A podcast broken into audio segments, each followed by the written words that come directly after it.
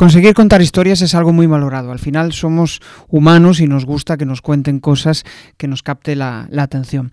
Por eso precisamente en la conversación de hoy con David Mármol vamos a hablar de cómo él consigue verbalizar sus historias, es decir, trasladarlas desde su cabeza, desde su mente y convertirlas en algo que atrae a otras personas y que al final él como vendedor consigue transformarlas en historias que venden. Quédate, que empezamos.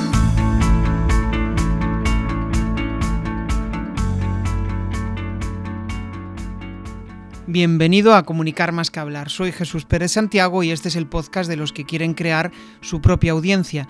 A través de mi lista en jesusperezsantiago.com barra secretos, de forma periódica comparto contigo análisis de los mejores podcasters y también sus secretos para alcanzar a millones de oyentes. A David, a David Barbour le conocí en la pandemia. Yo creo que fue en aquella época de confinamiento donde cada uno estábamos tratando de encontrar un sentido a, lo que nos venía encima y también en tratar de encontrar un sentido a, estar en casa solos durante tanto tiempo. Bueno, solos no, acompañados de la familia o solos, pero encontrar un, sentido a lo que hacíamos. Y recuerdo que en un, yo creo que fue a través de un curso de, de, de oratoria, de comunicación, pues resulta que conectamos muy bien. Él acabó invitándome a su canal de YouTube, montó un canal de YouTube relacionado con las, con las ventas. Y el mundo, pues eh, al final nos ha puesto otra vez en, eh, vamos, juntos. Y por eso, pues he estado charlando con él. Me pareció interesante traerlo aquí al, canal, porque es una persona que se dedica al mundo de las ventas y que además, pues, eh, ha sabido empezar a crear su propia marca personal, lo cual hablaremos después. Pero mm, quizá los mayores aprendizajes que quiero extraer de, David Mármol es cómo ha sabido reinventarse, cómo él, teniendo su vida montada en España, ha decidido montar y emprender su propio negocio en Estados Unidos cómo es esto de la soledad de la que él eh, fuera de cámara me, hablaba, ¿no? de la, soledad de estar en un país diferente, con costumbres diferentes y formas de comunicar diferentes, y cómo para él ha significado todo ese cambio y cómo ha crecido a nivel de mentalidad en todo ese, en todo ese proceso. Y también, pues como no, aprovecharnos, porque él es una persona que ha escrito un libro, ha sabido eh, pues, em, sacar, extraer de su cabeza el método que usa para vender y compartirlo con el resto del mundo para que, bueno, pues para que todos podamos aprovecharnos y saber vender a través de las historias, que es quizá una de las cosas que le caracteriza ¿no? en, su, en su método. Muy buenas, David, ¿qué tal? Hola, ¿qué tal? ¿Cómo estás, Bueno, allí estás. Eh, decía fuera de cámara que está, bueno, él está en Estados Unidos, en Texas, puede ser, o corrígeme si me Estoy más, estoy en Luisiana, muy cerca de Texas, pero en, en Luisiana. Vivo en Luisiana. Y le, le decía fuera de cámara, vaya madrugón, y me dicen, bueno, no, 15 eh, minutos antes de lo habitual. No es, algo, no es algo fuera de lo común, ¿no? Aquí en España, pues quizá somos más dormilones, tenemos otra cultura de, del despertar. Sí, es un horario em, diferente. Sí, sí, sí. Joder, la verdad es que me decías fuera de cámara algo que me, que me dejó pensando, ¿no? Y hablabas de la, de la soledad, ¿no? Hablabas de la soledad de estar en un país diferente. ¿Cómo se acostumbra uno a esa soledad? Es, esa es una buena pregunta, porque yo todavía estoy en, proceso de, acostumbrarme a eso. Yo creo que nosotros en, España, o al menos yo creo que soy así, eh, pues estamos muy acostumbrados al contacto físico, a tener un grupo de amigos, eh, a quedar, a tomar, a ir a una terraza, a tomar cañas, a este tipo de cosas, ¿no? Somos más, yo creo que somos más cercanos, es una cultura que, que te abrazas más y que te y que, y que tienes más, más, un contacto más próximo. La gente suele vivir pues en pisos, es, es, todo mucho más cercano. ¿no?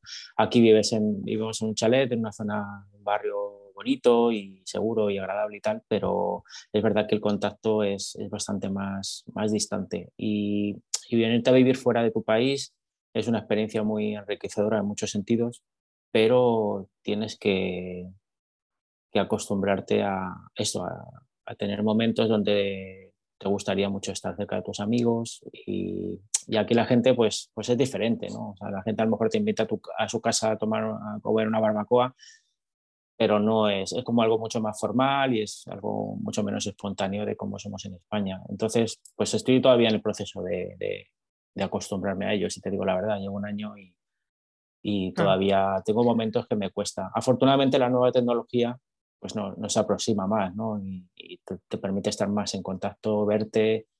Pero es verdad que, que, por ejemplo, yo el cambio horario que tengo son siete horas y lo hace bastante difícil. Es muy difícil que, quieras hablar con tus amigos o con tu familia y encontrar un momento que, que uno no esté comiendo o el otro no esté trabajando es, realmente difícil. Claro. El, otro día iba caminando y, joder, me, me, venían a la mente ideas, ¿no? De, de, de, hace muchos años, por ejemplo, a mí me costaba muchísimo estar solo, ¿no? Al final siempre quería estar acompañado, quizá muchas veces por no enfrentarte a tus propias emociones, a tus propias sensaciones o al propio camino que tu cuerpo pide o tu cabeza pide, pero no te atreves a, dar el paso, ¿no? Y, y, lo curioso es que eh, cuando encuentras un camino, cuando encuentras un sentido a lo que estás haciendo, de repente te da menos miedo estar en, en soledad. No sé qué opinas de, de todo esto, si alguna vez reflexionaste sobre esto. Sí, he, pasado mucho tiempo pensando en, en, en, esta idea y yo creo que es muy claro tener un propósito eh, en cualquier cosa en la vida, ¿no? Tanto si vas a grabar un podcast o si vas a hacer un canal YouTube, si vas a escribir un libro, o para cualquier cosa tienes que tener muy claro un propósito, para qué lo haces.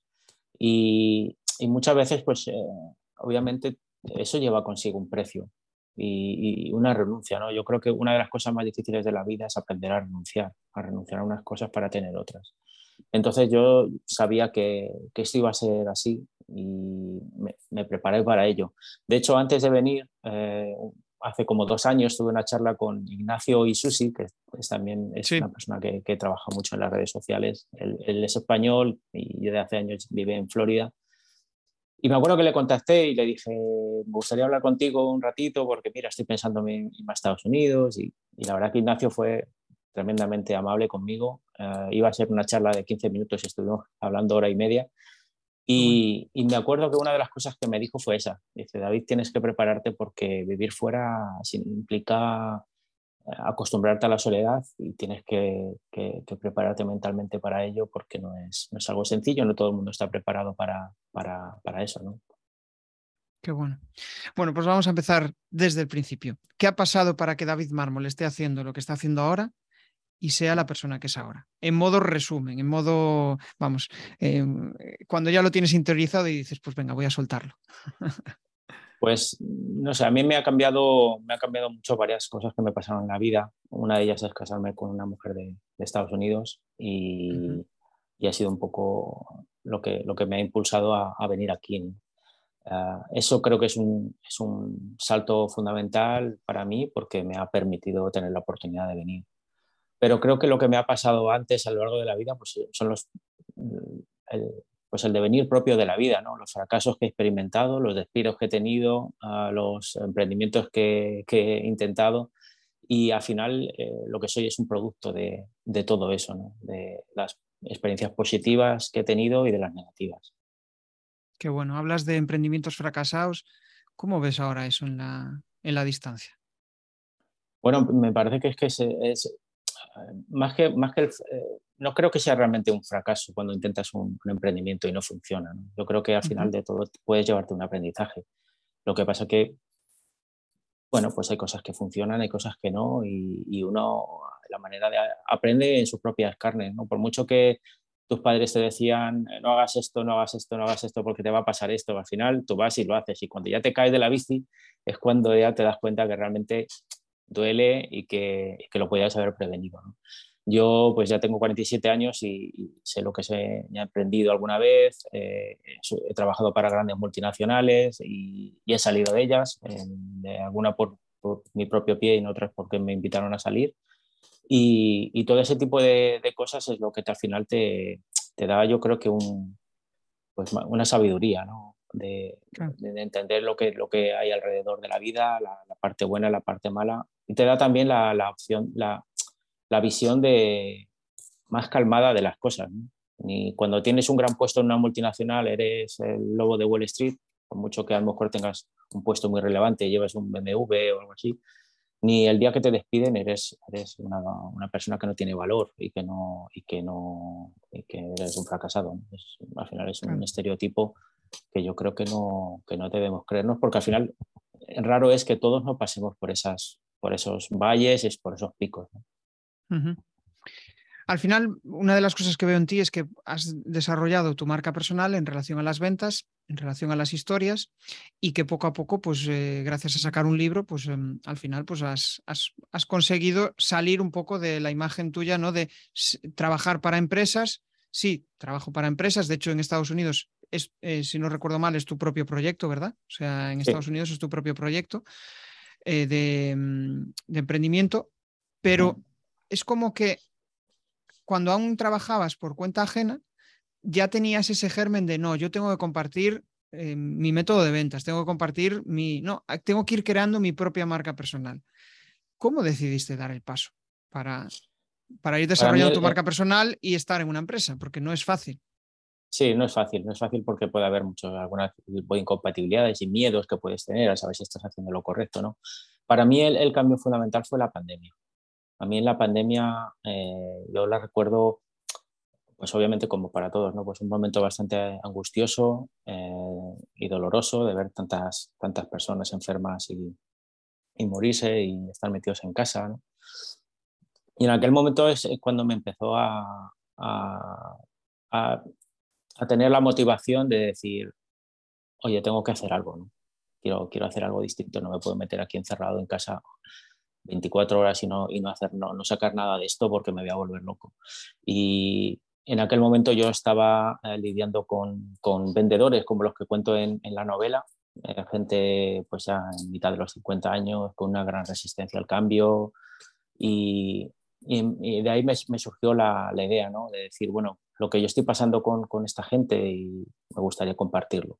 Eh, ese era, ese era mi, mi, propósito fundamental, ¿no? ayudar, ayudar a otras personas que estuvieran en una situación parecida que, les cuesta renovarse, que les cuesta entender que, el mundo de las ventas ha cambiado por, la propia pandemia y por los tiempos, ¿no? porque hay otra nueva tecnología, hay, hay redes sociales, hay marca personal, hay un montón de, componentes nuevos que hace 30 o 40 años no, no existían. ¿no?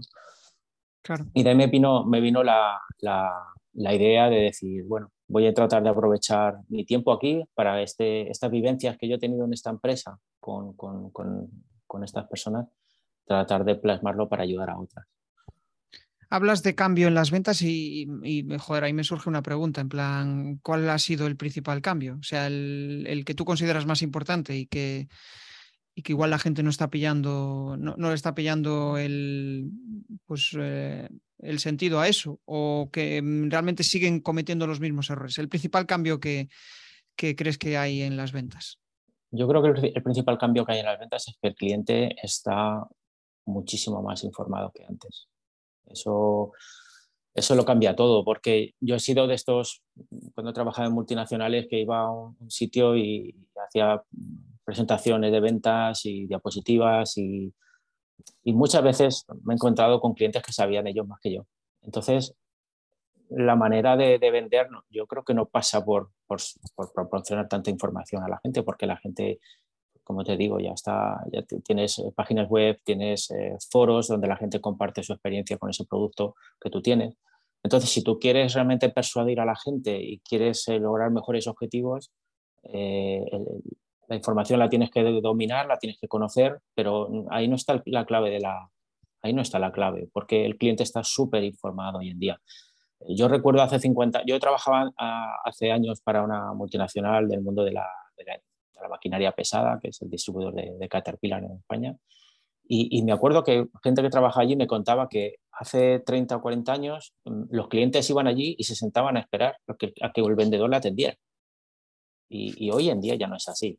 Ya el cliente, tú, eres el que tienes que ir a, a, ver al cliente, tú eres el que le tienes que, tienes que competir con un montón de marcas pero en aquel entonces el que quería una máquina Caterpillar tenía que ir allí y sentarse a esperar a que la atendieran. Entonces, eh, eso ha cambiado mucho, eso ha cambiado mucho y, por eso la, mentalidad del vendedor tiene que ser, eh, tienes que buscar nuevas estrategias para, para, para atraer a ese, posible cliente y, ser capaz de, de llevarle de un punto a otro. Estoy pensando en un post que publicaste, yo creo que la semana pasada en Instagram, ¿no? Donde resumías un poco eh, aquellas cuestiones que. tus mayores aprendizajes, ¿no? De, tu, de tu aventura en Estados Unidos. De hecho, aprovecharé para sacar alguna de esas frases durante la, charla porque me parece interesante. Pero eh, ligándolo con lo que decías, que era, o sea, necesita, o sea, no tienes por qué saber mucho del producto, sino lo que tienes que saber es vender porque mucha gente está obsesionada en tengo que conocer el producto, tengo que saber, pero la realidad es que muchas veces la venta viene de la conexión con el otro. De repente empiezas a charlar de no sé qué y sin querer, pues yo qué sé, estás en media mar, este, empiezas a charlar con el tío, dices qué majo, qué tal, igual es más barato en Amazon, pero me da igual, se lo voy a comprar porque hubo una conexión. Somos así.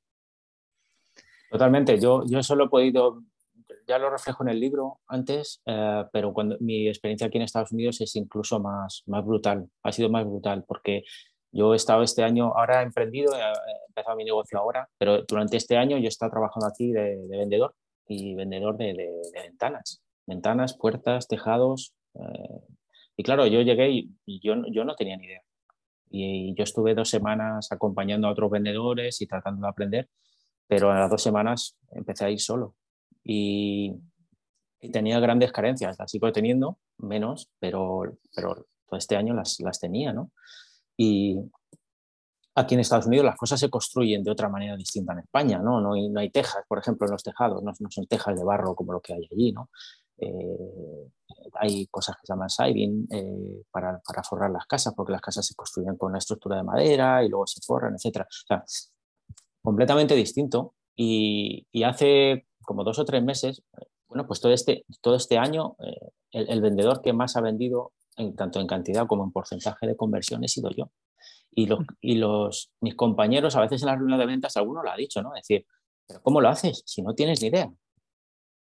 Y, mm. y es verdad, es verdad, y ellos saben más, más que yo. La diferencia está en que mi manera de vender es completamente distinta de lo que venden ellos. Ellos llegan allí, se ponen a explicar el producto y hacen un presupuesto y ya está. Y, yo no hago eso, porque yo, si yo hago eso estoy perdido, no, no domino el lenguaje, no domino el, idioma como ellos, la cultura es distinta, se me nota el acento, soy, hablo bien inglés, pero, pero obviamente yo, yo estoy trabajando en el sur de Estados Unidos, es como si una persona está aprendiendo español y se va a vivir a, a Sevilla o a Cádiz, ¿no? Un acento bien complicado, con la cultura bien, bien distinta. Y, claro, y es verdad, ¿no? Que muchas veces llego a los sitios y, hago una foto y se la mando a, estos compañeros y luego me dicen, macho, ¿cómo, si no, no tienen ni, casi ni idea, ¿cómo, cómo lo haces? ¿no? Y, la, y, la, única diferencia que lo hago es que, bueno, pues utilizo, la, utilizo las historias para conectar con las personas, porque sé que la clave no está, obviamente cuando explico la ventana lo tengo que explicar bien y, y con el paso del tiempo, pues, pues ahora lo, es un trabajo que ya hago bien, ¿no? Pero al principio no lo hacía bien y sin embargo la gente compraba y compraba porque se, porque confiaba, porque le gustaba la historia. De hecho, es que yo, yo, lo tenía más difícil que mis compañeros por ese motivo, porque vengo de fuera y no tengo un conocimiento en el mundo de la construcción aquí. Claro, entonces eh, para mí era un hándicap, pero a la vez tenía más facilidad para hablar de mi historia, porque enseguida se me notaba y entonces muchos clientes me decían, ¿de dónde eres? ¿Y qué haces aquí? ¿Qué hace un tío de, ah, porque soy de España, soy de Madrid? ¿Y qué hace un tío de Madrid aquí en, en un pueblo de Texas? Entonces, claro, pues me daba pie a, contar esta historia, a transmitir mis valores, a, contar eh, algo que, quisiera que esa persona confiara más en mí.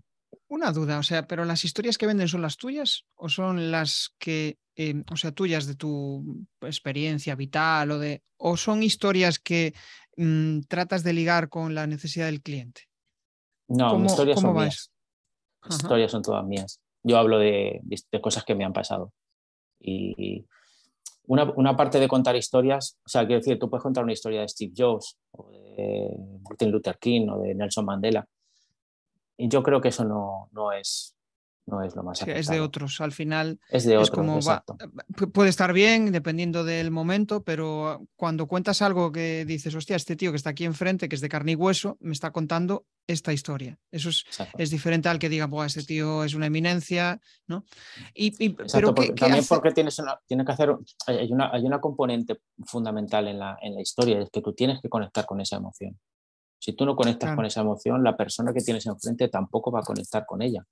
Entonces, si tú cuentas tu propia historia, algo que tú has vivido, que, muy probablemente eh, ellos de alguna u otra manera la han vivido también, porque estamos hablando de, seres humanos. Eh, creo que es, es, mejor idea encontrar una historia tuya propia que hable de ti con la que la otra persona pueda relacionarse. ¿Y esas historias surgen en el momento o, o, cómo, no, cómo fluye? No esas, esas, historias las tienes que, las tienes que preparar. Las tienes que preparar, las tienes que, las tienes que ensayar. Eh, yo, por ejemplo, te voy a poner un ejemplo. Eh, la historia más habitual que cuento cuando me preguntan qué haces aquí, le cuento cómo decidí venirme. ¿no? Yo decidí, yo el plan de venirnos a Estados Unidos estaba desde hace años pensado. Eh, ya había hecho los papeles para obtener la, la green card, pero nunca encontraba el momento, el momento perfecto. Y el 26 de febrero del año pasado uh, sufrí un, un síncope. Eh, me desmayé, mm, tenía, tenía, mucho estrés, tenía mucha ansiedad y me desmayé en el, en el, en el baño. Eran las 2 de la mañana y mi mujer fue a recogerme y, y me llevó a la cama, se fue a despertar a la niña para irnos a urgencias y, y, durante un par de minutos yo estuve tumbado en la cama preguntándome a mí mismo si me estaba muriendo, porque realmente me sentía muy mal. Estaba, estaba sudando, estaba, tenía palpitaciones, me sentía mareado, eh, no sabía qué me había pasado, sabía que ya estaba entendiendo que me había caído, pero no sabía qué había pasado. Y durante unos pocos minutos yo, yo pensaba que no sabía si me estaba dando un ataque al corazón y me iba a morir o, o no era nada. ¿no? Y recuerdo esa noche, pues íbamos los tres en el coche a urgencias y, y, bueno, me fui empezando a encontrar mejor, pero claro, íbamos los tres en silencio, porque imagínate el susto que, que no sabes qué ha pasado, no, vas muerto de miedo al hospital, encima con, con toda esta situación mm. del COVID, que ir a un hospital no, es lo más, no era lo más uh, agradable.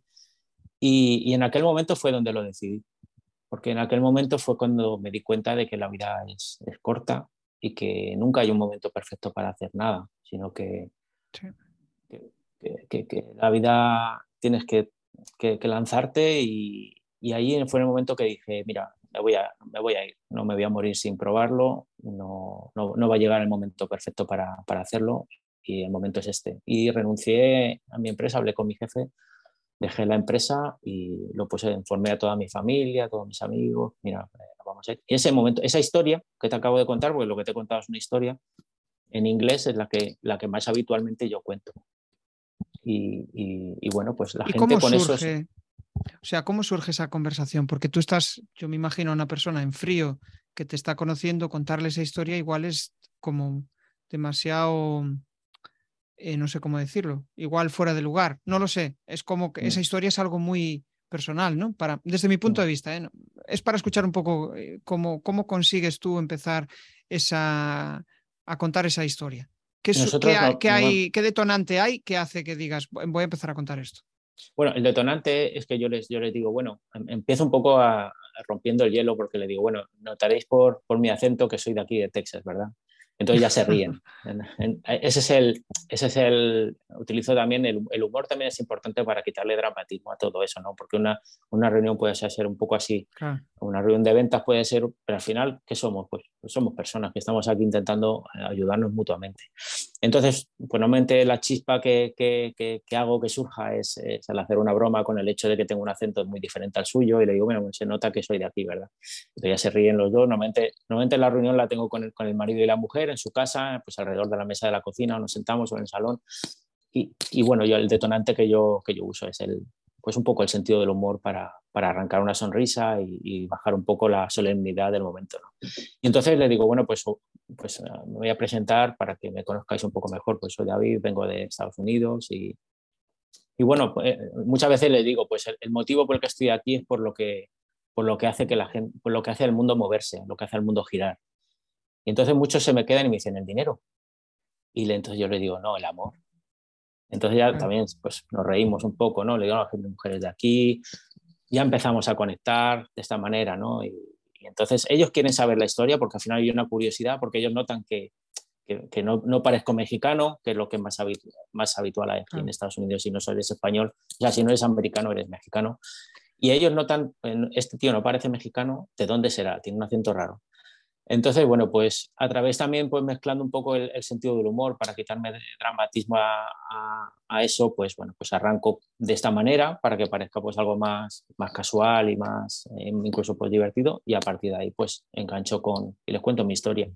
Entonces, muchos al final eh, se relacionan con esa historia porque a la, a la hora de vender lo que es muy importante también que la gente entienda es que a la gente a la gente nos gusta la gente que es como nosotros si tú piensas en tus amigos, son muy parecidos a ti. Y yo en los míos son muy parecidos a mí. Parecidos en el sentido de que compartimos los mismos valores. Y, entonces, ¿por qué, ¿por qué, son tus amigos? Porque te gustan, porque, porque comparten la manera de ver la vida que tienes tú, porque tienen los mismos valores, porque les gustan las, los mismos hobbies. entonces, ¿quién, comparto Claro, perdón. Nada, nada, comparto totalmente contigo esa visión, porque al final lo que consigues también mostrándote así como tú eres, ¿no?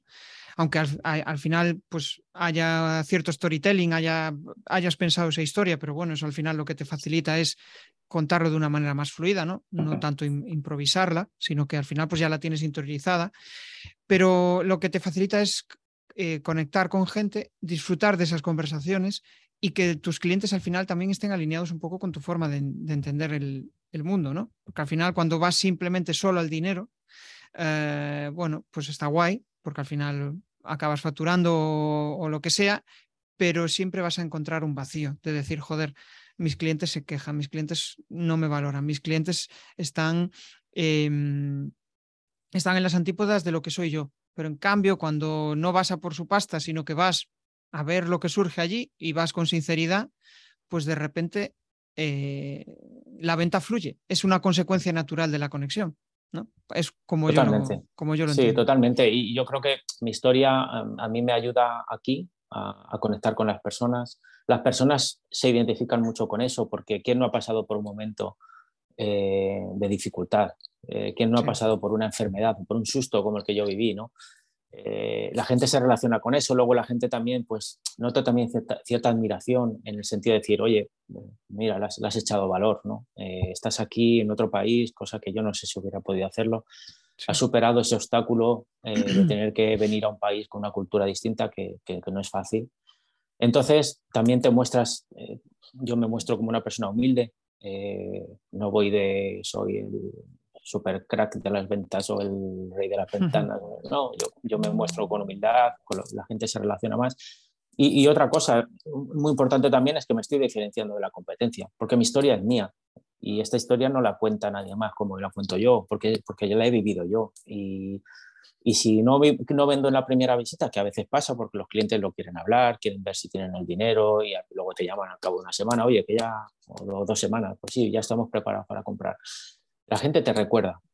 Eh, uno es, es, es, más, digamos, más memorable cuando, cuando cuentas una buena historia, porque si vas simplemente a hablar Pero de la cierto, Es cierto eso de que lo recuerdas, porque mm, yo, por ejemplo, el, el, otro día en un evento mm, me encontré con una persona bueno, a la que sigo, a la que admiro, y, y la había conocido mm, pues hacía cuatro años. Y él se acordaba de ese primer, cuando digo yo, joder, pero esta persona, yo en aquel momento Mm, eh, aún estaba definiendo mi emprendimiento em, y bueno, pues algo sucedió ahí, ¿no? Algo hizo clic que me, me, recordaba. Y nosotros parece que pasamos inadvertidos para el resto de la gente, pero la gente Mm, estando creando contenido, estando creando cosas, estando haciendo cosas, la gente te está observando. Otra cosa es que igual no surge la conversación en ese momento, lo que sea, pero es, es curioso la cantidad de gente que conoces a raíz de empezar a crear contenidos, ¿no? De, que dicen, joder, ¿y cómo conseguiste hacer tal o cual? ¿No? Y tú estás ahí en el silencio desde casa, creando cosas, pero dices, bueno, aquí ni Dios me, me está haciendo caso. Sí, alguien alguien en su casa está pensando en ti, lo que pasa es que tú no lo, no lo sabes. Me gustaría ligar esto con, con, el tema del libro, ¿no? porque al final has sacado un libro y no es fácil mm, pues, sacar de la cabeza de, de, cada uno lo que tienes ahí y, y, plasmarlo en, en, un libro. La, la, primera pregunta sería, ¿volverías a escribir un libro? Sí, sí, sí. Es una, historia, es una manera de, es un reto personal, es un esfuerzo, y, pero eh, es una cosa que luego te da alegría cuando, cuando, cuando la gente te, reconoce y te, te, dice, oye, me, me, ha gustado el libro, me ha sorprendido. Por ejemplo, en mi caso, eh, no, no, creo que vaya a ser nunca un bestseller, ni, ni, era tampoco mi aspiración, pero sí que ha habido gente que me ha dicho, oye, me, me ha sorprendido, no, no, me imaginaba que un libro de ventas podía, podía conmoverme o podía emocionarme, me ha gustado al final, me ha sorprendido al final. Yo creo que, que escribir un libro es, es, es, todo un reto, es algo que no había pensado, pero es que hoy en día, cuando hablábamos antes de la tecnología, ¿no? hoy, hoy en día uno puede publicar un libro en Amazon y no tienes que ir a una una, una gran editorial, convencerles a, 20 personas de, que te editen el libro. Puedes tener un canal de, radio como el que tienes tú, o un canal de YouTube, un canal de televisión de una manera asequible y fácil. Y, y hoy en día, si tienes algo que contar, yo creo que, que lo tienes más fácil que nunca para, para, para ponerlo en marcha. Si tuvieras que decir, más o menos ya leí entre líneas, ¿no? Una de las cosas más importantes que conseguiste con el libro, pero si tuvieras que destacar una cosa que dices, Buah, eh, gracias al libro he conseguido esto, ¿qué, qué sería? Creo que gracias al libro he conocido, eh, lo que más me ha permitido es conocer a más gente que se ha acercado a mí gracias al libro y que, que, pues que me ha animado a, a, seguir, con, seguir con ello. Y creo que también a nivel de, pues, de marca personal es, creo que es un, es un, paso importante, ¿no? Una persona que haya escrito un libro, bueno, pues te, te refuerza tu, tu, imagen, tu marca personal, eh, te ayuda a, posicionarte para, un para ser un referente para otras personas, ¿no? Para algunas personas yo no, nunca voy a ser un referente, pero para otras sí lo vas a ser, ¿no? Entonces, bueno, pues eh, te, da la, posibilidad de, aumentar tu, tu, tu, radio de acción, a conocer más gente y tener más impacto en la vida de otras personas. Has dicho algo súper interesante, que es lo de para algunas personas nunca ser un referente, pero para otras eh, sí.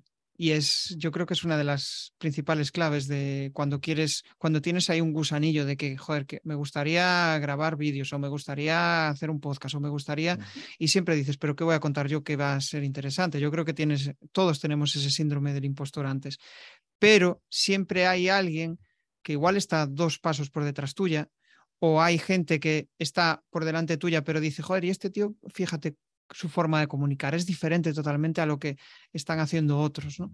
Y, eso es, yo creo que es una de las principales motivaciones para, para hacer cosas diferentes, para, para sacar un libro o para eh, hacer un podcast, o tú también montaste un canal de, de YouTube ¿no? para, para, hacer entrevistas. Al final yo creo que va, va de eso, pero aquí me gustaría preguntarte algo que, joder, hay como muchos de los mensajes que leo en internet o eh, personas que comparten el, vamos, comparten métodos, técnicas para conseguir engagement en redes, ¿no? Siempre hablan de que hay que hablar del otro, ¿no? Hablar de la audiencia, hablar del cliente. Pero al final, si eres una marca personal, también hay mucho que decir de ti mismo, ¿no? Entonces, ¿cuál crees que es la clave? ¿Hablar de uno mismo? ¿Hablar de los otros? O sea, hablar de la audiencia o encontrar ahí un equilibrio entre los dos? Yo creo que, al final tiene que ser un, una, mezcla de, ambos. ¿no? Yo creo que es, obviamente es muy importante que tus mensajes estén claramente dirigidos a, a, las personas a las, que te, a, las que te, a las que quieres involucrar en tu proyecto, a los que quieres que, que, que se animen a, a, participar de él. Pero obviamente también la manera de, de hacerlo es también contar quién tú eres es que es, es lo único que te hace diferente. Eh, entonces, yo creo que uno tiene que hacer las cosas pensando en aportar valor a, a, a, tu, a la comunidad que quieres crear, porque esto es, al final cualquier cosa que hagas en redes sociales, yo creo que tiene que empezar por ir creando una comunidad eh, uh -huh. poco a poco y, y, para ello tienes que hablar de algo que les interese porque si no les interesa no se van a acercar a ti. ¿no? O sea, yo me he bajado tu, tu podcast y, y, voy conduciendo muchas veces en el coche y voy escuchándote a ti ¿Por qué? Porque hablas, eh, haces entrevistas a personas que me interesan, que quiero aprender de ellas. ¿no? Entonces yo, yo, me he acercado a ti porque me, me, resulta interesante lo que tú comentas, ¿no? la comunicación y la manera de mejorar la, la manera de comunicar.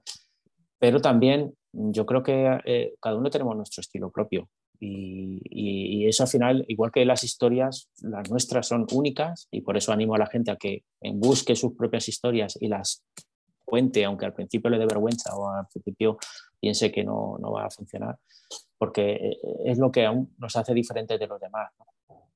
Es curioso. E, el otro día hablando con, con, un consultor de marketing, que yo creo que, no sé, estaría en la eh, sobre los 50 años o así, ¿no? Yo creo que tendría. Y yo le hablaba de referentes, ¿no? Para mí, pues yo que sé, en ventas esta persona, en, en, eh, en, comunicación esta persona, ¿no? Y él me decía, hostia, no conozco a ninguno.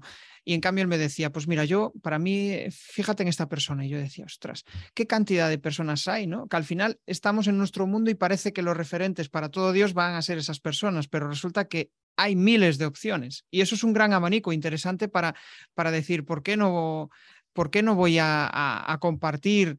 ¿Por qué no voy a decir aquello que a mí me sale de dentro? Porque igual alguien lo quiere escuchar. Y si no lo quiere escuchar, pues no pasa nada. Igual tienes que iterar, igual tienes que decir, pues esto no interesa ni Dios, eh, solo me interesa a mí. Vale, perfecto. Y, y, me parece interesante eso de, joder, cómo hasta qué punto ¿no? Eh, estamos en nuestro submundo y, parece que, que, pues yo qué sé, este tío es una eminencia y de repente, pues igual llegas a donde él ha llegado y dices, hostia, pues no era, no era para tanto, ¿no? Y de repente, pues cambias de persona a la cual seguir, ¿no? Y esto también me gustaría ligarlo con lo de la admiración hasta, hasta cierto punto, porque muchas veces pone, idolatramos a personas como, ¡buah! qué crack, está haciendo esto, está haciendo esto, está haciendo esto, pero no deja de ser un humano. Y es una persona normal, de carne y hueso. Idolatrar a muchos muchas veces hace que digas, no, es que nunca voy a llegar a lo que él ha conseguido. Bueno, pues fíjate en esa persona hace igual cinco años cuando empezaba y fíjate cómo, en, en, en, cómo ella se sentía en aquel momento. Oye, ¿cómo te sentías tú durante el proceso de escritura del libro? ¿Cuándo empezaste? ¿Qué miedos, qué seguridades tenías antes de empezar, durante y cuando acabaste? Pues eh, como no soy escritor de profesión, uh, lo, lo, primero que te surge es, eh, tienes momentos que yo escribía mucho por la noche y porque había más, menos ruido y me podía concentrar mejor. Y obviamente tienes momentos que dices, ¿qué estoy haciendo? ¿Tiene sentido esto? Eh, escribir un libro, pero si yo no soy escritor, con el trabajo que me cuesta, ¿no? que, que, tengo que, que lo repaso a lo que escribí ayer y no me gusta. Y... Entonces, el principal miedo que tienes al principio, pues un poco ese síndrome de impostor que tú hablas, que diciendo, no sé si esto que estoy haciendo es un disparate o, o tiene algún sentido. Eh, cuando luego ya por fin pues lo, claro, también se lo comentas a tu entorno más cercano eh, y hay gente que te sorprende y te anima y te dice, ah, pues muy bien, pues ¿cómo lo vas a hacer? Pues mira, he pensado en mi caso, pues voy a, voy a contar mi manera de vender pues, a través de una historia, porque los libros de ventas son bastante académicos, a veces hasta aburridos, y lo voy a dar voy a contar a través de una historia para que la gente lo lea más fácilmente y le guste más la, la, la lectura. Ah, pues muy bien, hay gente pues, que te desanima, ¿no? Y está el típico que te dice, no, eh, no vas a ser capaz, esto no tiene ningún sentido, ¿qué, qué quieres, quién, quién, te crees que eres? este tipo de cosas, ¿no? Entonces pasas por momentos que te cuestionas a ti mismo si, si, si, si te merece la pena el, el, esfuerzo o no. Y, y en, en, este caso, por ejemplo, mi mujer, como yo estaba encerrado en casa, pues la primera, la persona que más lo vivió conmigo era mi mujer y, mi mujer desde, el primer momento me dijo que lo hiciera, que, iba a estar bien, que anímate, que no pasa nada, que no tienes nada que perder, tú haz lo que te guste, ponle ganas, yo, yo te ayudo a leerlo, a ver qué me parece y tal. Y luego al final, pues cuando surge, cuando ya lo publicas, uh, el miedo es que no le guste a la gente o decepciona a la gente y luego ahí te, te, das cuenta también pues, de, de, qué gente te sigue, de qué gente te anima y realmente lo compra y te pone un review en Amazon o no lo hace o te ignora. Claro. Entonces también te, te, sirve un poco pues, para, para ver realmente si, si, si, te siguen tantas personas como decían o, o, menos y luego hay gente que te sorprende y que pensabas que no iba a comprar el libro y de pronto lo compran. Entonces en este caso yo es verdad que también lo, pues tengo amigos que durante el proceso me han ayudado. Por ejemplo, Miguel Barco, que, que es, yo conocí a Miguel Barco pues a través de, de para ayudar a, a, mejorar mi comunicación. Uh, le contraté a él como mentor y, y, me ayudó, es la persona que hizo el prólogo del libro. Y, incluso me ayudó en el proceso de, de, pues de, de elaboración del mismo. Sandra es una amiga mía que es muy buena en diseño, me hizo la, el diseño de la portada. Eh, entonces, pues a raíz de tu red de contactos siempre encuentras gente que te, con quien te puede dar un empujoncito, ¿no? Y, y entonces eh, yo creo que ahí el, el, que hayas hecho networking, pues sí. hay gente, eh, tú estás iniciando, pues, tanto si haces un libro como si haces un podcast, estás iniciando un camino que hay, alguien ya ha pasado por él.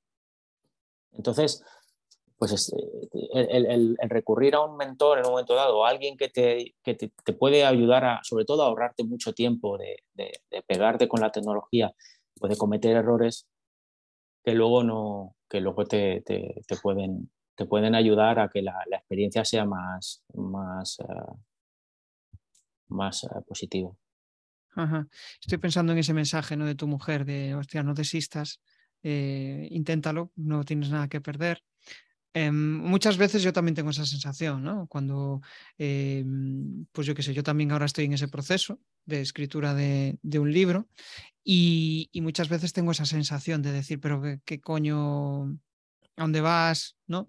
Y, todos tenemos eh, en algún momento eh, ese, sentimiento destructivo de, va, déjalo, ¿no? Eh, ríndete, pero cuando tienes ese yo creo que ahí la, clave es el propósito, ¿no? Porque yo, por ejemplo, si no tuviera un propósito eh, que me mueve a hacer todo esto, ¿no? Eh, probablemente no estaría grabando vídeos. Pero sabía que tenía que pasar, y ahora los disfruto, pero, o el podcast, pero sabía que tenía que pasar por esa, por esa fase si quería aspirar al propósito mayor que tenía, ¿no? Entonces dices, hostia, pues es que grabarse al principio es una mierda. Eh, sufres un montón, lo pasas mal, pero después dices, ostras, pues mereció la pena, ¿no? He, crecido, he conocido a personas por el camino, la verdad es que mola, mola, mucho eso.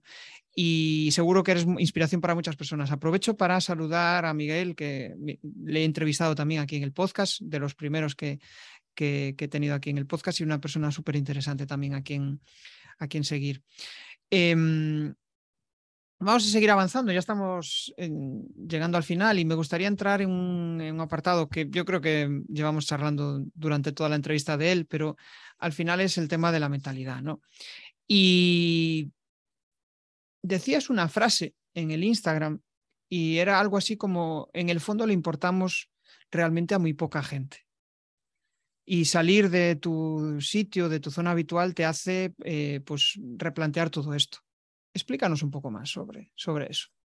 Sí, yo eso lo, eso lo dije porque al final tienes, eh, antes hablaba, comentaba de la soledad, de cuando tú sales de tu país y, de pronto cuando ya sales, eh, tú te vas pensando que tienes un montón de gente que, que, se preocupa por ti y que te llama y que de vez en cuando quedas a comer y que haces cosas. Y cuando sales de tu país, eh, esa gente de, directamente o no, te llama o no te contacta o bueno, pues no, hace nada. Entonces, sí, al final te das cuenta que los que te llaman siempre son los mismos.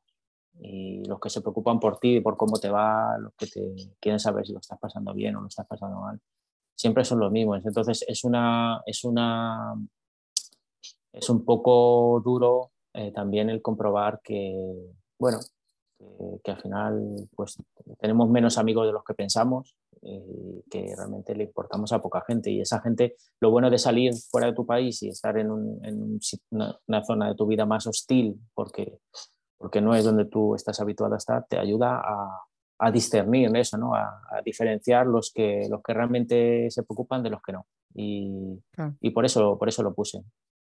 El otro día estaba haciendo píldoras para, para Instagram de los, de los podcasts, ¿no? Y salía una charla con Marina Miller que hablaba precisamente de eso, ¿no? De que pues muchas veces conectas con una persona en un determinado momento porque te inspira o porque la admiras o porque quieres, em, pues, no sé, seguir sus pasos, ¿no? Y al final te aporta, ¿no? Y en las relaciones al final yo creo que va, va de eso, va de que yo te aporto algo, tú me aportas algo y hay una curiosidad innata por el otro. De ahí surge la amistad, no, no es algo Em, forzado. O sea, no estoy. Si estás con, con, la otra persona por interés, pues ah, probablemente ahí es donde sucede muchas cosas, ¿no? Que te vas de país y le das igual, porque igual ya no puede conseguir lo que quería de ti y pues ya no hay esa sinceridad. Pero cuando son amigos de verdad, que tienen curiosidad por cómo te va, que les quieren que te vayas bien, al final es como yo que sé, igual llevas seis meses sin hablar con él, pero de repente te manda un mensaje y te dice, oye, ¿qué tal estás?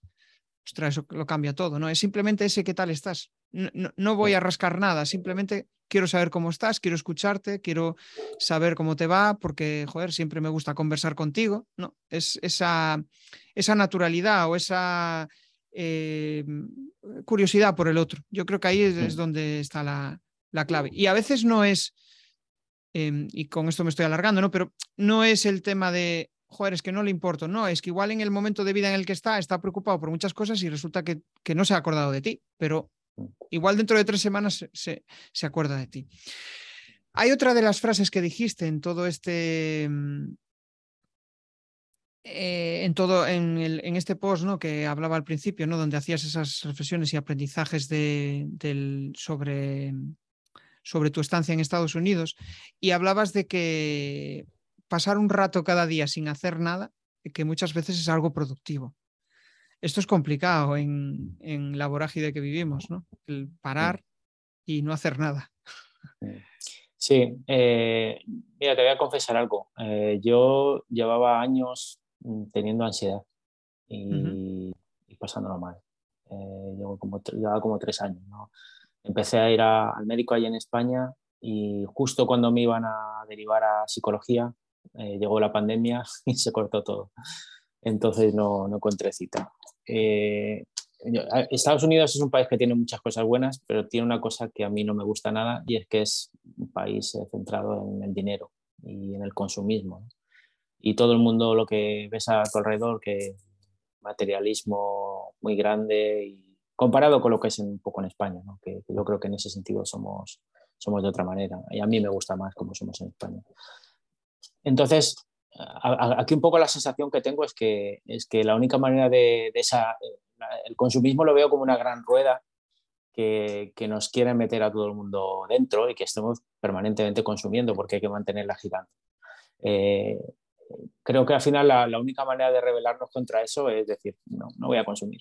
Ni voy a consumir, no me voy a gastar el dinero, no voy a ir a comprar, no voy a ir a nada, sino que me voy a, me voy a parar. Me voy a parar y no voy a, formar parte de esta, de esta rueda que, que al final te destruye, ¿no? De algún modo. Claro. Y, y, yo la, la manera de, de, vencerla, no, he tenido aquí la ocasión de, aquí vine, seguía con los problemas de ansiedad y de repente empecé a, a pararme y a pensar de dónde me viene la ansiedad.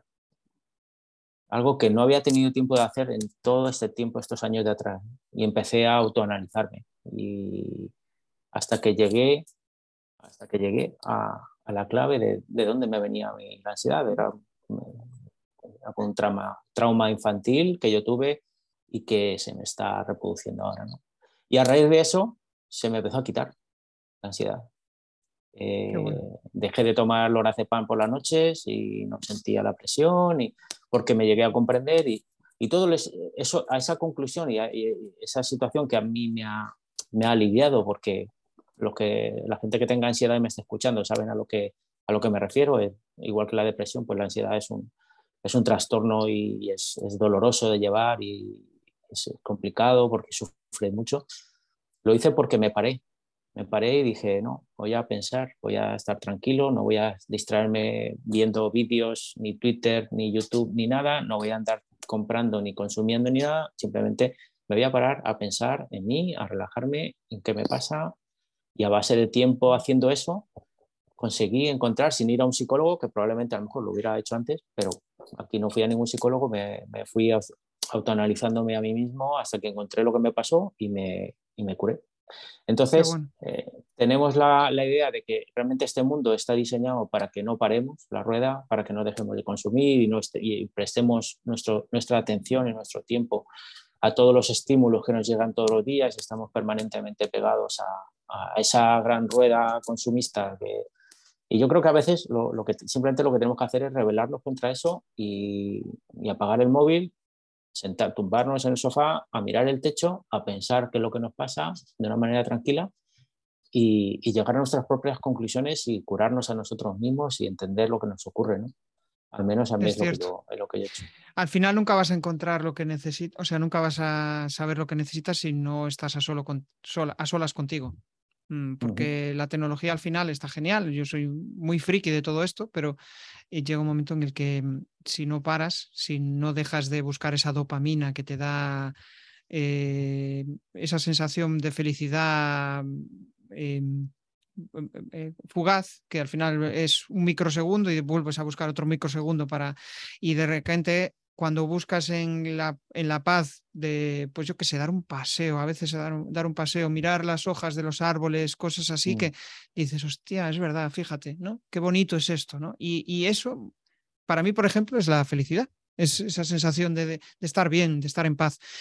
Y creo que todo esto ha, evol- ha ido evolucionando, ¿no? Lo del materialismo, en plan, parece que en el pasado pues era eh, cosas, tener cosas, y ahora es experiencias, acumular experiencias, ¿no? Pero no deja de ser lo mismo. Al final es, es pues, experiencias, experiencias, experiencias. Sí, está genial poder viajar, poder disfrutar o poder eh, eh, tener una experiencia en un spa increíble, pero pasa eso, se acabó eso y vuelves a estar otra vez en la nada, ¿no? Entonces es un poco el em, encontrar más el sentido a lo que estás haciendo, que muchas veces es difícil encontrarlo y muchas veces no tiene sentido porque ¿por qué coño estamos aquí, no? En, eh, en, en, el, eh, en nuestro mundo, porque es difícil, siempre yo creo que toda la humanidad siempre está en esa pregunta y nunca llegamos a ella a la respuesta correcta. Cada uno debe de encontrar ese sentido que le, que, que, le, le mueve, ¿no? que, le, que le motiva.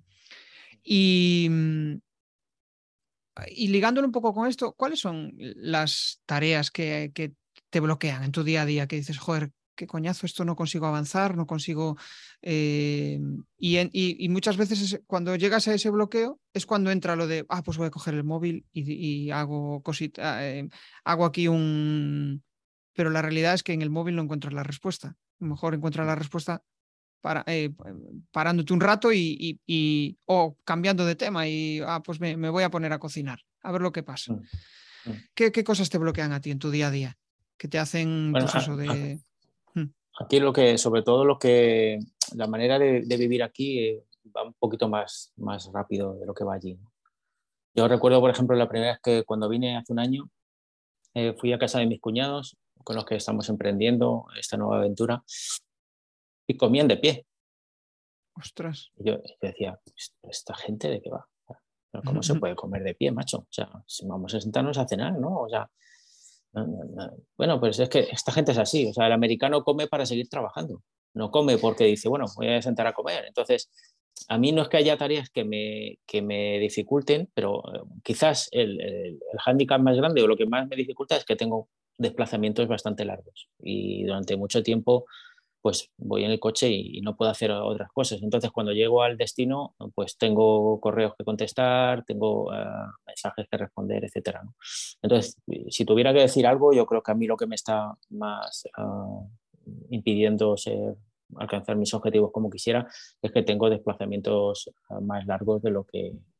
O sea, mis claro. clientes no están, no están a, a 20 minutos o media hora, sino que están a hora y media, dos horas.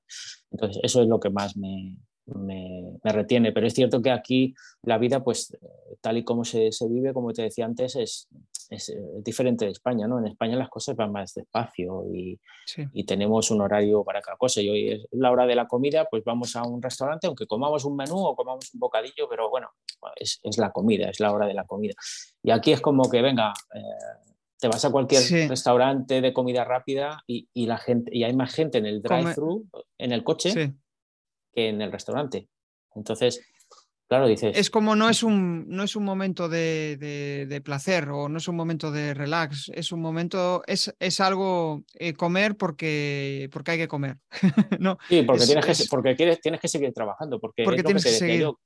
Claro, entonces es, es, la rueda esta de la que yo te, te hablo, ¿no? De que, de que aquí la gente pues está muy orientada a eso, al, al trabajo, al, al, al, dinero, sobre todo al dinero, y, y, y, claro, necesitan comer en 20 minutos de mala manera y comida claro. basura que no es bueno ni para tu cuerpo ni para tu espíritu, nada más que bebidas azucaradas y hamburguesas y cosas fritas, ¿ya? porque quieren seguir trabajando. Entonces, a, a, mí eso que vengo de una cultura española donde, donde comemos más sano, donde, donde le damos más importancia a, al momento de comer, sobre todo si estás con amigos, si estás con un cliente, pues es algo que lo cuidas más y que le... Y, pues eso me, la verdad que no, me, me, cuesta bastante. Es, cierto eso. sigo a un youtuber americano que se llama, eh, si no recuerdo mal, Matt, Matt Davela, y muchas veces habla de, de, la ansiedad, del sosiego, del parar, del minimalismo, de muchas cosas que para la cultura americana que chocan bastante.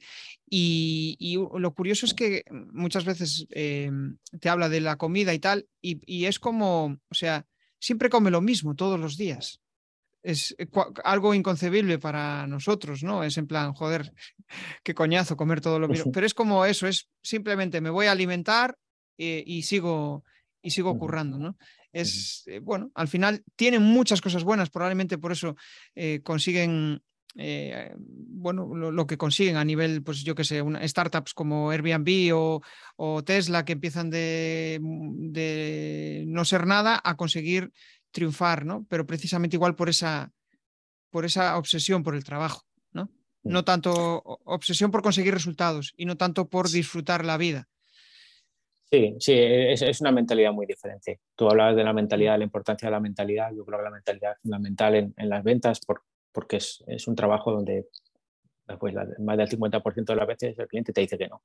Y, y la mentalidad al final es como es como un músculo que tienes que trabajar, como igual que vas a un gimnasio y trabajas un músculo para fortalecerlo, la, mentalidad es algo igual, ¿no? Es algo que tienes que trabajar para, para, pues para que los reveses que te van viniendo, saber que, que, no te dañen la autoestima y que no diga, pues no he vendido porque no, no he hecho bien mi trabajo. No, no has vendido porque el cliente no tiene el dinero para pagarte, no es culpa tuya, tú has hecho bien tu trabajo, simplemente analiza lo que has hecho y mira a ver si tienes alguna cosa que puedes mejorar. ¿no? Pero en este caso es verdad que la gente aquí tiene una mentalidad pues, más competitiva, más, más orientada al dinero y más materialista y eso tiene un, un lado bueno y tiene un lado que para mí no lo es que es que no, no disfrutas del el viaje y no, y no te paras, ¿no? Como hablábamos antes de, oye, párate y, y si te tienes que tirarte media hora mirando la pared, mm, relajándote y pensando en tus cosas y, y hablándote a ti mismo, hablándote bien y tratándote con cariño y buscando respuestas para, para lo que te pasa, en mi caso, pues era un problema de ansiedad, pues pues media hora, o sea, no pasa nada, no, no estás perdiendo el tiempo, nos, nos han vendido que eso es perder el tiempo, tumbarte en el sofá y que no se puede hacer, y más aquí, que aquí es como, bueno, esto es de vagos, ¿no? Pues no, me estoy tirando en el sofá, me estoy tocando las narices en el sofá, sí, o estoy sacando al perro, eh, ayer, por ejemplo, a, las nueve y pico de la mañana me di una vuelta con mi perro por aquí, porque tenía una visita más tarde y dije, pues voy a sacar el perro. Dejé el móvil en mi casa y me fui a sacar el perro un rato eh, que, mucha gente de aquí diría, pero bueno, ¿y qué haces a, esas horas? Ya tienes que estar trabajando, ¿no? Ya, puedes estar respondiendo correos. Pues, pues, no, pues voy a cortar, necesito cortar, necesito distraerme, necesito eh, sentirme bien. No, es que a veces el, estar en esa rueda de tengo que responder correos, a veces estás amargado y, dices, pero ¿qué coño estoy haciendo? No, tiene sentido esto que estoy haciendo. Eh, a lo mejor paras y de repente retomas y dices, vale, pues ahora ya cojo las cosas con más ganas. Es un poco. Yo creo que aquí también sucede eso. ¿eh? El, eh, pues yo qué sé, si estás haciendo algo, te vas a dar un paseo y dicen, pero ¿cómo te vas a dar un paseo por la mañana? Mm, eh, dalo por la tarde y por la mañana es para trabajar. Pues a veces romper ese, ese ciclo de trabajar, trabajar y de repente un día, si trabajas por cuenta propia y te lo puedes permitir, pues es genial, porque has, roto un poco el, ritmo del día a día. No sé, a mí es una de las cosas que más me agobia, ¿no? El estar siempre haciendo lo mismo. Y necesito, pues, em, un poco de diversidad a, lo que, a lo que hago. Y vamos a entrar ya en el final de la charla y quizá la pregunta del millón, o sea, ¿qué es lo más importante para ti a nivel de mentalidad, para encontrarte fuerte, para encontrarte con ganas y para disfrutar del camino? Para mí lo más importante de, la mentalidad es ah, tener muy claro mi propósito y, recordármelo. Ah, la mentalidad es algo que trabajas, pero si tú no tienes muy claro por qué lo estás haciendo, vas a encontrar un millón de razones para no hacerlo. Ah, estoy seguro que tú cuando muchas veces vas a, vas a, grabar un podcast, a lo mejor dices, madre mía, ahora tengo que preparar el ordenador, tengo que preparar la luz. Hay 200 razones que te digan, ¿para qué lo hago? ¿Quién lo va a escuchar? Si a lo mejor lo van a escuchar cuatro personas. Bueno, cuatro personas, que hoy son cuatro personas, mañana son 40. Y, tú tienes claro tu propósito, quieres ayudar a personas a comunicar mejor. Y, por mucho que que haya obstáculos si tú tienes claro eh, un propósito, tu mentalidad sigue el propósito y, eso es lo que te lo que tira de, de, ti, ¿no? Entonces, yo creo que la mentalidad es algo que se trabaja, no es algo que surge del cielo y que la gente que tiene éxito es porque han nacido con esa mentalidad. No, es algo que lo han trabajado, es como el cuerpo, ¿no? Eh, como un músculo que trabajas y, y, lo que es muy importante es no perder nunca el foco, ¿no? nunca perder el, ese propósito que, que, nosotros queremos conseguir, eh, a quién quieres ayudar con tu trabajo y cuando flaqueen las piernas, eh, tenerlo presente es, es, quizá lo más, lo más difícil y lo más importante. Yo creo que ahí has dado el titular, ¿no? El, del, titular de la charla de, hoy, que es em, pues precisamente el, joder, yo quiero hacer esto, pero resulta que hoy lo intento, mañana lo dejo y no soy perseverante y no publico todos los podcasts todas las semanas, sino que al final, pues hoy sí, mañana no. Eh, al final yo creo que si quieres conectar con otros, si quieres ayudarles, si quieres, tienes que ser lo suficientemente perseverante como para que valoren lo que estás haciendo.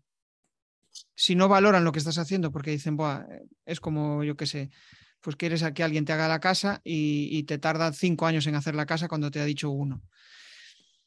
Pues no estás siendo un buen, eh, no estás cumpliendo con tu palabra, aparte de eso, pues probablemente eh, tendrás quejas de tus clientes, estarás hasta el hasta los, eh, hasta los mismísimos de lo que estás haciendo y, y probablemente no te estés acercando al propósito, que igual si tu propósito es, pues lo, que tú dices, ayudar a otros a vender o ayudar a otros a través de mi libro a conseguir que, que, se sientan mejor vendiendo o, o, reducir la ansiedad o lo que sea, pues si realmente ese es tu propósito, dices, vale, genial, pues hoy no me ha escuchado ni Dios, mañana tampoco, pasado tampoco, bueno, pues llegará un día en el que sí. Y si no, pues me toca girar y me toca ir hacia, hacia, otro, hacia otro lado. O incluso las personas que te vayan escuchando te estarán dando las pistas necesarias para ir, para ir dando giros, ¿no? Que es un poco lo que pasa en mm. el emprendimiento, que vas girando, vas iterando en función de, la gente que viene a ti. Y, yo creo que también tenemos que, a veces somos muy duros con nosotros mismos. O sea, sí. Eh, cualquier cosa que empieces al principio, el día, eh, si dentro de un año miras atrás, eh, no, te va a no te vas a gustar. O sea, seguro que te escuchas el, primer podcast que tú hiciste. A mí me pasó con los vídeos de YouTube y me miro el primer vídeo y me doy vergüenza ajena. Y digo, Dios mío, qué horror. O sea, qué mal lo hice. ¿Vale? Es, que es parte del proceso. Te vas, lo vas a hacer mal al principio. O sea, es que es, lógico que lo hagas mal al principio y ya está. No asume. Hostia, lo que dices es, lo escuché cuando entré hace años en, un club de comunicación y oratoria. Eh, uno de los discursos que escuché de una persona que en aquel momento decía, joder, qué bien comunica, y yo en aquel momento era incapaz de, de, balbucear cuatro palabras seguidas y que tuvieran sentido. Eh, y decía algo así como, el, o sea, yo antes de ser buen comunicador tuve que ser mal comunicador. Y, y, es cierto, yo decía, pero no, no, a los comunicadores nacen, los comunicadores, y el otro día charlando con una persona que también estaba en el club, lo dejó, precisamente pues no, no, ha tenido la voluntad o las ganas de seguir, ¿no? Y él me decía, no, no, es que vosotros tenéis algo innato, ¿no? Y yo sigo considerando que no tengo nada innato, simplemente comunico como soy, como me sale, pero claro, si me miro hace años digo, joder, fíjate qué lento iba o qué lento hablaba o era un robot o era tal. Y ahora consigo eh, pues hablar con confianza. Es un proceso, es un proceso y el proceso hay que pasarlo, no, no, no, queda, no queda otra. Bueno, David, que joder, yo seguiría ahora aquí charlando porque el tema es súper inspirador y, súper motivante, ¿no? Al final, hay una de las cosas que también me mueve y es como em, si consigo que esto que estoy diciendo ayude a alguien, para mí, al final es alimentar nuestro ego, pero es que la realidad es esa. O sea, si así, lo hace una enfermera o así lo hace una psicóloga cuando tiene la necesidad de cuidar a personas o de ayudarles, ella se siente realizada. Probablemente igual nosotros no somos capaces de hacerlo, pero ella o él sí. Entonces, eso es lo que se lleva de todo ese proceso, ¿no? Su propósito lo tiene muy claro. Quiere ayudar a personas a que se encuentren mejor bueno, vamos a entrar en la fase final y te lanzo las cuatro preguntas incómodas. El mayor error que has cometido lanzando un proyecto. Ah, no informarme. no informarme lo suficiente.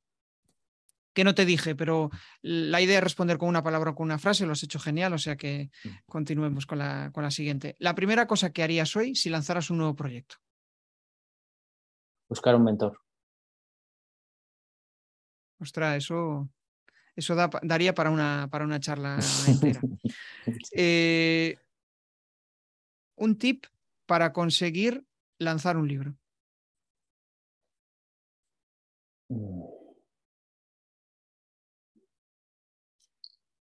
Buscar el objetivo, buscar el objetivo principal que quieres lograr. En mi caso, por ejemplo, el objetivo central era ayudar a vender a otra persona. Eh, vale. He hecho a través de una historia, de una novela, pero hay que tener muy claro qué es lo que quieres comunicar, exactamente qué quieres comunicar. Vale, genial. ¿Y un reto para este año? Un reto para este año. Bueno, pues eh, mi reto es eh, que mi emprendimiento aquí en Estados Unidos eh, empiece a funcionar. Estamos, soy el nuevo propietario de, una sucursal aquí en de la empresa de, de Window World aquí en Estados Unidos, en Monroe, en Luisiana. Y mi objetivo este año fundamental es pues, ponerlo en marcha y, bueno, pues ir cumpliendo los objetivos y aumentando la cartera de clientes y, y eh, ir haciendo, eh, poniendo todo, todo en, en, marcha para, para crear una, una, estructura que pueda ayudar a los clientes. O sea que mi emprendimiento es mi, mi objetivo más importante a corto plazo. Qué bueno, genial un reto, un reto de la leche. Lo que... Pero bueno, viendo un poco tu, tu, historial, lo que has conseguido en todo el camino, os invito a que visitéis el perfil de, David y veáis pues, muchas de las cosas que ha logrado ¿no? a nivel de ventas, pues me, me, parece increíble.